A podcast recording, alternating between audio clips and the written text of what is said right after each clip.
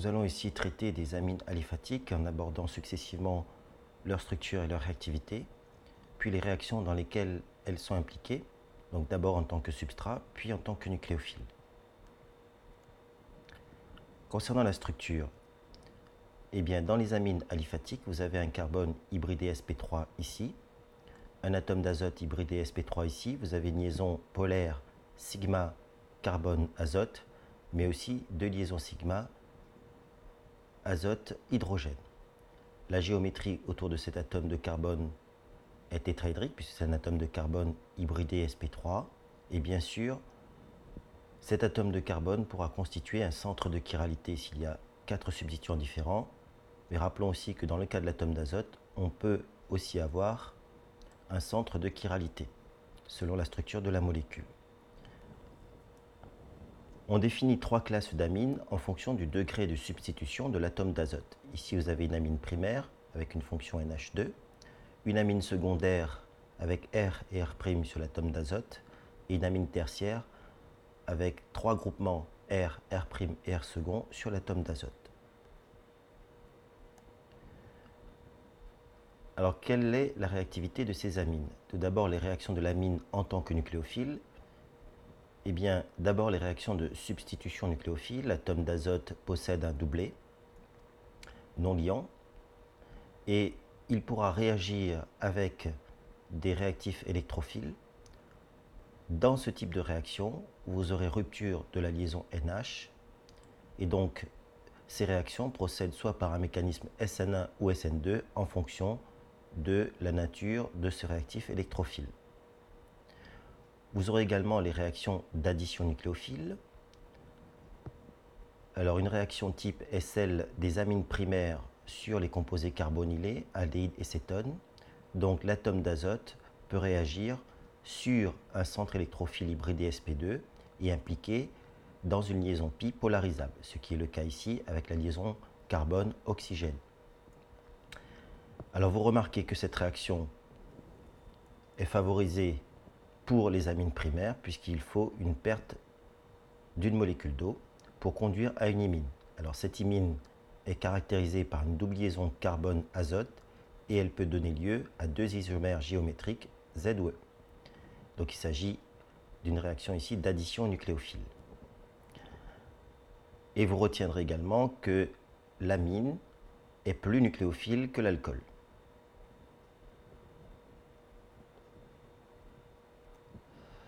Voyons maintenant les réactions de l'amine en tant que substrat. Alors cette fois-ci, l'amine va subir des réactions de substitution nucléophile, mais pour cela, il faut pouvoir déplacer ce groupement NH2 et couper la liaison carbone-azote. Eh bien, cette réaction, ce type de réaction se fait en deux étapes.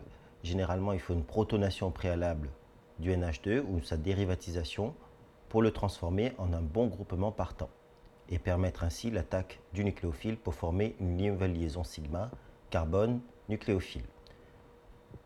Ces réactions procèdent selon un mécanisme SN1 ou SN2 selon la nature du substrat qui est ici l'amine. Nous avons ensuite les réactions d'élimination. Donc dans les réactions d'élimination, donc il s'agit d'une bêta-élimination. Vous avez ici l'atome d'azote qui exerce un effet attracteur sur les liaisons et donc qui rend ce proton H-bêta relativement labile, eh bien on pourra, comme pour les dérivés halogénés et comme pour les alcools, faire une réaction de bêta-élimination. Mais cela suppose là aussi qu'il faut euh, dérivatiser l'atome d'azote pour le transformer en un beau groupement partant. Alors nous verrons plus loin que ce mécanisme procède cette réaction procède selon un mécanisme E2 Dans ces réactions, où l'amine intervient en tant que substrat, vous avez une rupture de la liaison carbone-azote. Alors voyons tout cela en détail. Tout d'abord, les réactions de l'amine en tant que nucléophile. Alors réaction de substitution sur les dérivés halogénés, l'atome d'azote est nucléophile pour les amines. Ensuite, ici, vous avez un centre électrophile sur les dérivés halogénés. Eh bien, théoriquement, on ne devrait obtenir que l'amine secondaire mais en fait, on obtient un mélange d'amines secondaires, d'amines tertiaires et de sels d'ammonium quaternaire. C'est une réaction de substitution nucléophile sur les dérivés halogénés. Donc ça peut être une SN1 ou une SN2. Et en fait, la réaction n'est pas contrôlable.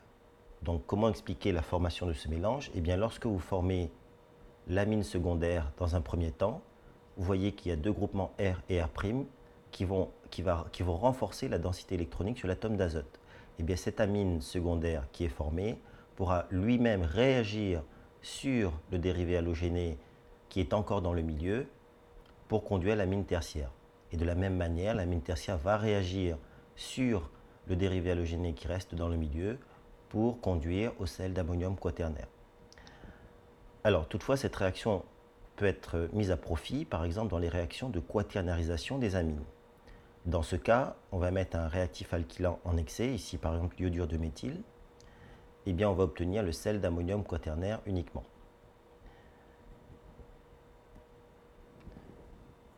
Voyons maintenant les réactions de substitution sur les dérivés d'acide. Donc ici nous allons aborder le cas de l'anhydride d'acide et du chlorure d'acide. Eh bien, selon la nature de l'amine que vous faites réagir, vous obtiendrez soit un amide, un amide primaire, soit un amide primaire monosubstitué, soit un amide primaire disubstitué. Donc je vous rappelle que l'amide primaire ne présente qu'un seul groupement CO sur l'atome d'azote et qu'on regarde la substitution ici sur l'atome d'azote. Donc vous voyez que cette réaction se produit en milieu basique. On utilise généralement du carbonate de sodium ou de la pyridine. Et en fait, vous avez une réaction de substitution sur le dérivé d'acide. Mais cette réaction de substitution provient d'abord d'une addition, puis d'une élimination. Alors, c'est ce que vous pourrez voir dans le mécanisme que vous compléterez. Alors, une réaction apparentée, c'est la réaction de sulfonation et son application qu'on appelle le test de Hinsberg. Eh bien, on fait réagir les amines avec le chlorure de benzène sulfonyle, dont la formule est donnée ici dans la pyridine. Et en fonction de la classe de l'amine, on obtiendra soit un sulfonamide qui est soluble en milieu alcalin, soit un sulfonamide qui précipite en milieu alcalin, ou la réaction ne donne rien. Et donc ce test permet de déterminer la classe de l'amine de départ. Réaction d'addition sur les aldéhydes et les cétones. Donc ici nous avons le groupement carbonyle des aldéhydes et des cétones, une amine primaire avec un résidu A qui peut être euh, très variable. Donc on utilise pour cela un milieu légèrement acide qui permet en fait d'activer ce carbone électrophile, comme vous le voyez dans le mécanisme, et on obtient la formation d'une double liaison carbone-azote avec perte d'une molécule d'eau. C'est une réaction d'addition nucléophile. Donc ici, nous avons des réactions apparentées, leurs applications. Donc à partir d'un composé carbonylé, si vous faites réagir une amine primaire, vous obtenez une imine avec une amine primaire aromatique, c'est-à-dire l'atome d'azote est lié à un carbone hybridé sp2 d'un cycle aromatique vous obtenez ce qu'on appelle une arylimine ou base de chiffre. Avec l'hydroxylamine, vous obtenez l'oxyme. Vous remarquez ici que c'est l'azote qui réagit préférentiellement sur le carbone et non pas l'oxygène, donc puisque l'azote est plus nucléophile que l'oxygène. Ensuite, vous avez l'hydrazine qui conduit à l'hydrazone. Et enfin, vous avez la phénylhydrazine, un réactif particulier qui est, qui est utilisé pour former une phénylhydrazone. Voyons maintenant les réactions de l'amine en tant que substrat. Tout d'abord, la réaction de substitution par diazotation. Alors, vous voyez qu'ici, on part d'une amine primaire et que l'action de NaNO2 dans HCl aqueux à 0 degré C permet de remplacer ce groupement NH2 par un groupement OH. On obtient soit un alcool primaire, secondaire ou tertiaire. Alors c'est une réaction de substitution nucléophile alors si on s'intéresse au mécanisme, en fait, NaNO2 va produire en milieu acide ce cation qu'on appelle l'ion nitrosonium. Donc cet ion nitrosonium est capable de réagir avec l'amine nucléophile pour former cette espèce intermédiaire et pour donner ensuite, par tautomérie, ce composé ici. Alors, la réaction se poursuit jusqu'à la formation de ce qu'on appelle un ion alkyl diazonium qui est en général instable en série aliphatique. et donc vous avez la formation d'un carbocation. Et en milieu aqueux, l'eau va attaquer ce carbocation pour former l'alcool. Là aussi, il ne faut pas oublier que lorsqu'il y a un carbocation qui se forme, il peut y avoir des réarrangements possibles. Et en présence d'ion Cl-, vous pouvez aussi avoir réaction de ce carbocation avec Cl- pour donner un sous-produit RCl. Alors cette réaction est appliquée pour transformer les amines en alcool, mais aussi pour déterminer la classe de l'amine. Puisqu'avec une amine primaire, vous obtenez l'alcool. Avec une amine secondaire, vous obtenez une nitrosamine qui est relativement stable, alors que dans le cas d'une amine primaire, la nitrosamine est instable. Et dans le cas d'une amine tertiaire, vous obtenez un dérivé instable. Alors vous pourrez expliquer la formation du dérivé instable avec les amines tertiaires en comparant les mécanismes pour l'amine primaire secondaire. Voyons maintenant les réactions d'élimination. Alors une réaction particulière qu'on appelle la perméthylation, l'élimination d'Hoffmann. Alors ici vous partez d'une amine avec un H en bêta. Vous faites une première réaction de quaternarisation pour transformer ce mauvais groupement partant en un meilleur groupement partant. Vous obtenez un sel d'ammonium quaternaire. Et en mettant ce sel d'ammonium quaternaire en réaction avec Ag2O et d'abord puis en chauffant, vous faites une, élimination et vous obtenez l'alcène plus l'amine plus l'eau. Alors, à propos du mécanisme, donc vous voyez qu'en fait, Ag2O à froid va, permettre d'échanger ce contre-ion I- en OH-, et ensuite, par chauffage, OH-, qui est une base forte, va attaquer ce H-bêta pour produire l'alcène.